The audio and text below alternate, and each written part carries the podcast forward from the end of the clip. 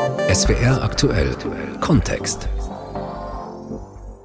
Nie dagewesene Hitze im Westen der USA und Kanadas, Dürren und Waldbrände, Gletscherschmelze, anderswo Starkregen und heftige Gewitterstürme, die erhebliche Schäden anrichten.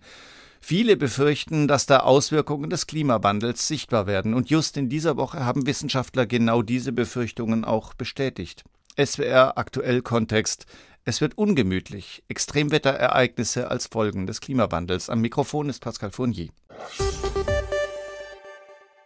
Mal ehrlich, denken Sie bei Städten wie Heidelberg, Nürnberg oder auch Prag an Gluthitze? Eigentlich nicht, oder? Okay, natürlich kann es auch in Frankfurt oder in Heidelberg im Sommer mal ordentlich warm werden, aber fast 50 Grad? Doch wohl hoffentlich nicht. Naja, All diese Städte liegen in etwa auf derselben geografischen Breite wie Vancouver im Westen Kanadas. Und dort erreichte das Thermometer im Juni nie dagewesene 49,6 Grad Celsius. Und auch wenn die Temperaturen inzwischen ein bisschen zurückgegangen sind, die Folgen sind immer noch deutlich spürbar. ARD-Korrespondent Carsten Schabowski. Noch immer gibt es mehr als 200 Waldbrände in der kanadischen Region British Columbia. Die Flammen lodern auf mehreren hundert Quadratkilometern. Nun hat sich dort die Luftqualität drastisch verschlechtert. In den Brandregionen gibt es mittlerweile die in Sachen Luftverschmutzung am stärksten belasteten Städte Kanadas. In Teilen des Landes ist es noch immer fast 40 Grad warm. Die Hitze, die Trockenheit und der Wind sind weiterhin eine große Gefahr. Besonders schlimm wurde die Ortschaft Lytton, rund 250 Kilometer nordöstlich von Vancouver, getroffen. Das 250 Einwohnerdorf wurde fast vollständig von den Flammen zerstört. Mindestens zwei Menschen kamen ums Leben. Kanadische Behörden haben den Verdacht, dass der Brand in Lytton von Menschen verursacht sein könnte. Vielleicht durch eine achtlos weggeworfene Zigarette, Funken, die Güterzüge erzeugten oder ein offenes Feuer. Noch sind die Untersuchungen aber nicht abgeschlossen. Oft waren auch Blitzeinschläge nach der beispiellosen Hitzewelle die Ursache. Aus der gesamten Umgebung flüchteten schon etwa 1000 Menschen. Die Behörden forderten nun weitere Bewohner auf, aus Sicherheitsgründen ihr Zuhause zu verlassen.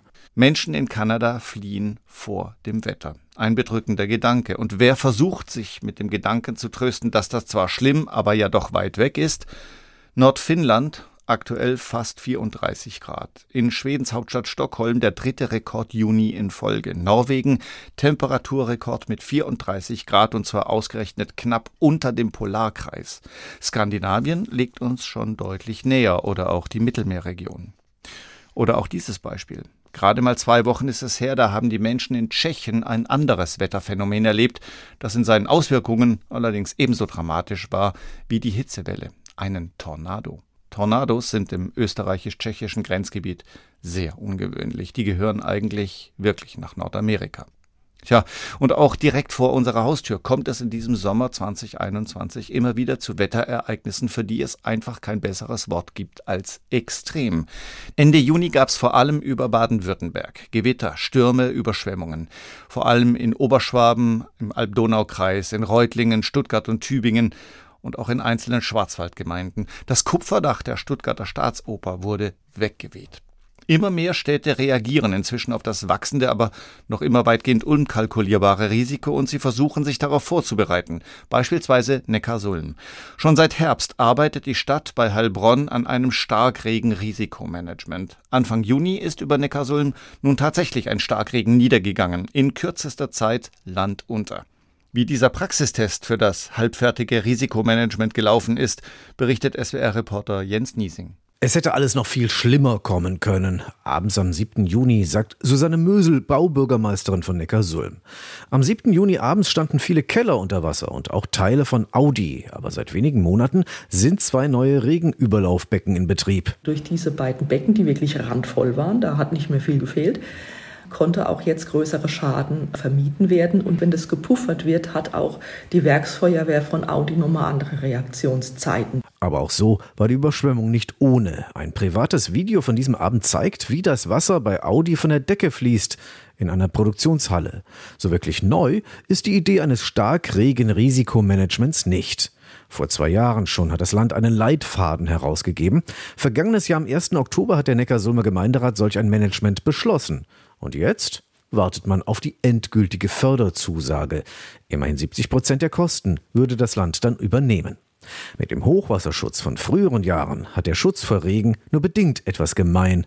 Wobei das Wort gemein es im doppelten Sinne trifft, denn frei nach Bürgermeisterin Mösel ist so ein Guss von oben wirklich ziemlich gemein. Die Maßnahmen, die wir sonst kennen, mit Sandsäcken und nochmal äh, zu verdämmen, das sind klassische Flusshochwassermaßnahmen, wo man weiß, Flusspegel steigt, Hochwasser kommt, kann man in Ruhe diese Absperrungen montieren. Und das ist natürlich beim Starkregen eine andere Situation, weil der eben spontan und fast ohne Vorwarnzeit auch auftritt. Das heißt, da muss man dann schnell reagieren können. Was ist zu tun? Abwasserkanäle prüfen und bei Bedarf sanieren ist eine Idee der Stadtverwaltung, aber die reicht nicht. Städtische Kanalisationen sind auf drei bis fünfjährliche Regenereignisse ausgelegt und was darunter kommt, ist ein Regenereignis, was sich alle 100 oder alle 500 Jahre wiederholt. Naja, gegolten hat das vor dem Klimawandel.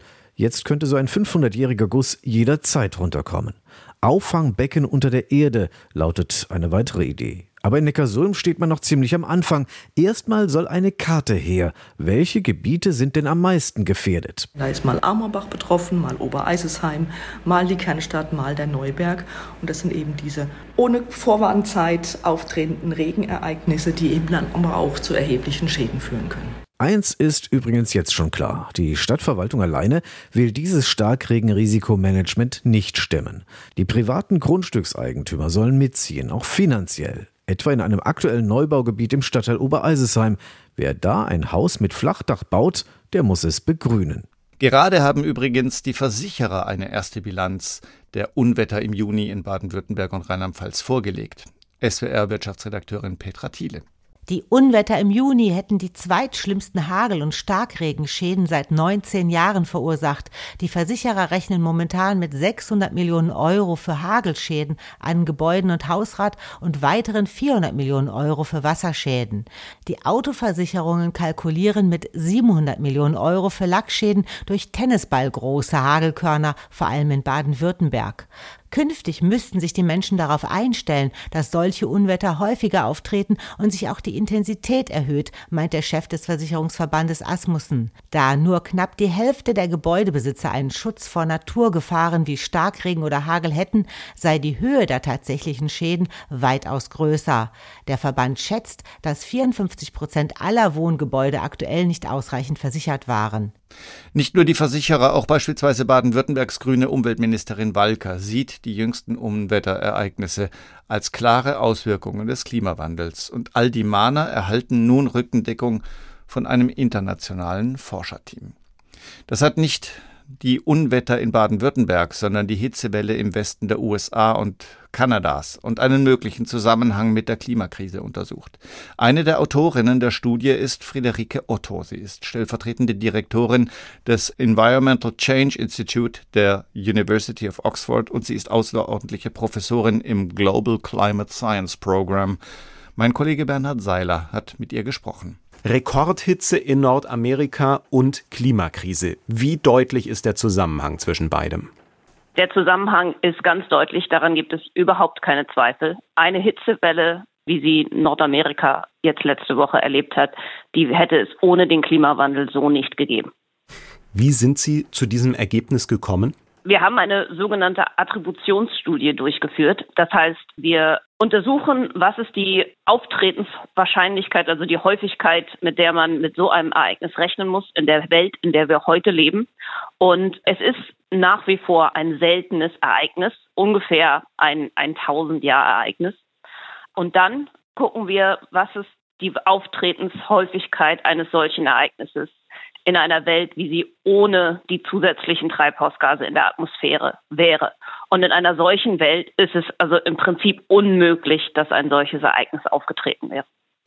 Auch zum Beispiel in Finnland ist es ja im Moment außergewöhnlich warm. In der Hauptstadt Helsinki waren die Durchschnittstemperaturen im Juni so hoch wie seit Beginn der Aufzeichnung vor fast 180 Jahren nicht.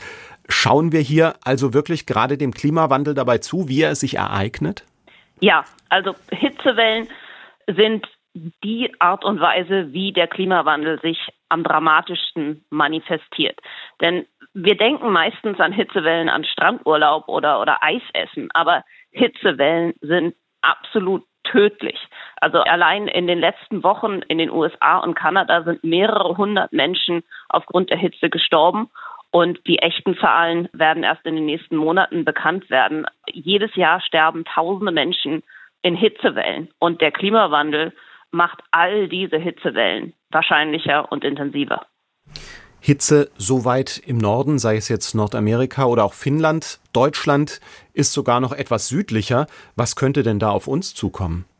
Also ich denke, wir müssen dieses Ereignis in Kanada als eine ganz, ganz starke Warnung verstehen. Wenn Sie mich im Mai gefragt hätten, wenn wir im Juni 50 Grad in Kanada messen, hätte ich gesagt, das, das ist so unwahrscheinlich, sicher nicht. Aber eben der Klimawandel macht extrem unwahrscheinliche Ereignisse dann eben doch so, dass sie auftreten. Und genau mit solchen Überraschungen müssen wir auch in Deutschland ganz klar rechnen. Also 50 Grad in Deutschland sind nichts, was ich sagen würde, kann nicht in, in den nächsten Jahren passieren. Sie sagen, das sollten wir als Warnung sehen, das, was da jetzt gerade in Nordamerika zu beobachten war. Inwieweit können wir denn jetzt noch was tun, wenn der Klimawandel ja offenbar wirklich schon da ist und seine Wirkung auch schon zeigt? Fast alle Hitzetoten sind vermeidbar. Wir wissen ganz genau, wie man die Körpertemperatur niedrig halten kann, aber wir müssen unsere Bevölkerung davon in Kenntnis setzen und in die Lage versetzen, das eben auch zu tun. Also das sind ganz einfache Anpassungsmaßnahmen, Leute daran erinnern, dass sie Wasser trinken, Kühlräume bereitstellen und dann auch die Informationen verteilen, dass Menschen da auch wirklich hingehen. Mittelfristig müssen wir unsere Städte strukturell so ändern, dass es deutlich mehr Grünflächen gibt. Das hält die Temperatur niedrig. Und natürlich müssen wir so schnell wie irgend möglich aufhören, fossile Brennstoffe zu verbrennen. Denn wir sehen jetzt schon bei 1,2 Grad globaler Mitteltemperatur, wie sehr der Klimawandel unseren Alltag, unsere Leben beeinflusst. Und je höher die Temperatur steigt, je weiter wir Kohle, Öl und Gas verbrennen, desto deutlicher und schwerer wird es, sich daran anzupassen. Das heißt, wir müssen auf der einen Seite schauen, wie wir mit den jetzt schon spürbaren Folgen umgehen, aber auf der anderen Seite auch, wie wir die Folgen durch weitere Klimaschutzmaßnahmen noch möglichst eindämmen. Genau, also wir haben auch in unserer Studie geguckt, wie würde sich ein solches Ereignis in einer 2-Grad-Welt, also 0,8 Grad wärmer als jetzt, ereignen. Und was jetzt ungefähr eine Wahrscheinlichkeit von alle 1000 Jahre hat, wäre dann alle fünf bis zehn Jahre zu erwarten. Und wir sollten also unbedingt vermeiden, dass es dazu kommt. Das heißt, zwischen einem schlimmen Szenario und einem sehr schlimmen Szenario haben wir noch die Wahl. Wir haben auf alle Fälle die Wahl. Es ist nie zu spät aufzuhören, fossile Brennstoffe zu verbrennen. Aber je später wir es machen, desto dramatischer sind die Folgen und desto mehr Menschen verlieren ihr Leben auf dem Weg dahin, bis wir dann endlich uns entschieden haben, aufzuhören und desto schwieriger ist es, sich an die Folgen anzupassen. Wenn wir jetzt tatsächlich äh, versuchen, das Ruder intensiv rumzureißen und tatsächlich in einer nicht erahnten Anstrengung von äh, CO2-Reduktion wirklich ganz viel tun, in welcher zeitlichen Perspektive kann sich das Klima möglicherweise auch wieder erholen? Also wenn wir jetzt sofort aufhören würden, fossile Brennstoffe zu verbrennen, dann hätten wir ja immer noch 1,2 Grad globale Temperaturerwärmung. Und das heißt, was Hitzewellen angeht, was extrem Niederschläge angeht, hätten wir das Niveau, was wir jetzt schon haben.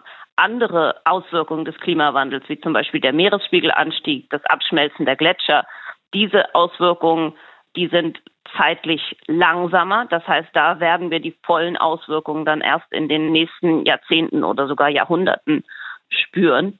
Und zurückdrehen kann man das eben dann auch nur über die gleichen Zeitskalen. Und natürlich müsste man dafür das CO2 aus der Atmosphäre wieder rausholen.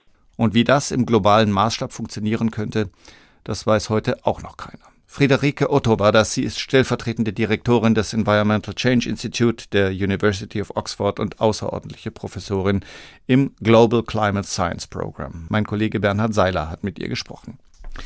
Immerhin haben die Wissenschaftler offenbar einen gewichtigen Verbündeten für ihre Forderungen gefunden. Die Öffentlichkeit. Just in dieser Woche hat eine Umfrage unter 27.000 Europäerinnen und Europäern ergeben, Klimaschutz steht auf der Prioritätenliste offenbar ganz oben. Aus Brüssel berichtet EU-Korrespondent Stefan Überbach. Laut der neuesten Eurobarometer-Umfrage im Auftrag der EU-Kommission sprechen sich 90 Prozent der Befragten dafür aus, die Treibhausgasemissionen auf ein Minimum zu verringern und verstärkt auf erneuerbare Energien zu setzen. Drei Viertel glauben, dass die Bekämpfung des Klimawandels den Menschen und der Wirtschaft in Europa Chancen bietet und dass die Kosten durch Klimaschäden deutlich höher sind als die Investitionen für den ökologischen Wandel. Der Kommission dürften die Ergebnisse sehr gelegen kommen. In der nächsten Woche will das von der Leyen-Team konkrete Pläne für den klimafreundlichen Umbau der Wirtschaft vorstellen, um den CO2-Ausstoß bis 2030 um 55 Prozent zu reduzieren. Bis 2050 dann soll die EU nur noch so viel Treibhausgas in die Luft blasen, wie anderswo gespeichert oder eingespart werden kann. Im Gespräch sind unter anderem die Ausweitung des Emissionshandels auf den gesamten Verkehr und die Gebäude, schärfere Grenzwerte für Autos sowie eine Steuer auf Flugbenzin. Der für den Klimaschutz zuständige Kommissionsvizepräsident Timmermans wertet das Ergebnis der Umfrage als Aufruf an die Politik und die Unternehmen. Trotz der wirtschaftlichen Schwierigkeiten durch die Covid-19-Pandemie sei die Unterstützung der Menschen für Klimaschutzmaßnahmen weiterhin hoch. Der Klimaschutz steht zumindest für die Bürgerinnen und Bürger in Europa offenbar ganz oben auf der Prioritätenliste. Stefan Überbach berichtete aus Brüssel. Und das war der SWR aktuell Kontext. Es wird ungemütlich. Extremwetterereignisse als Folgen des Klimawandels. Am Mikrofon war Pascal Fournier.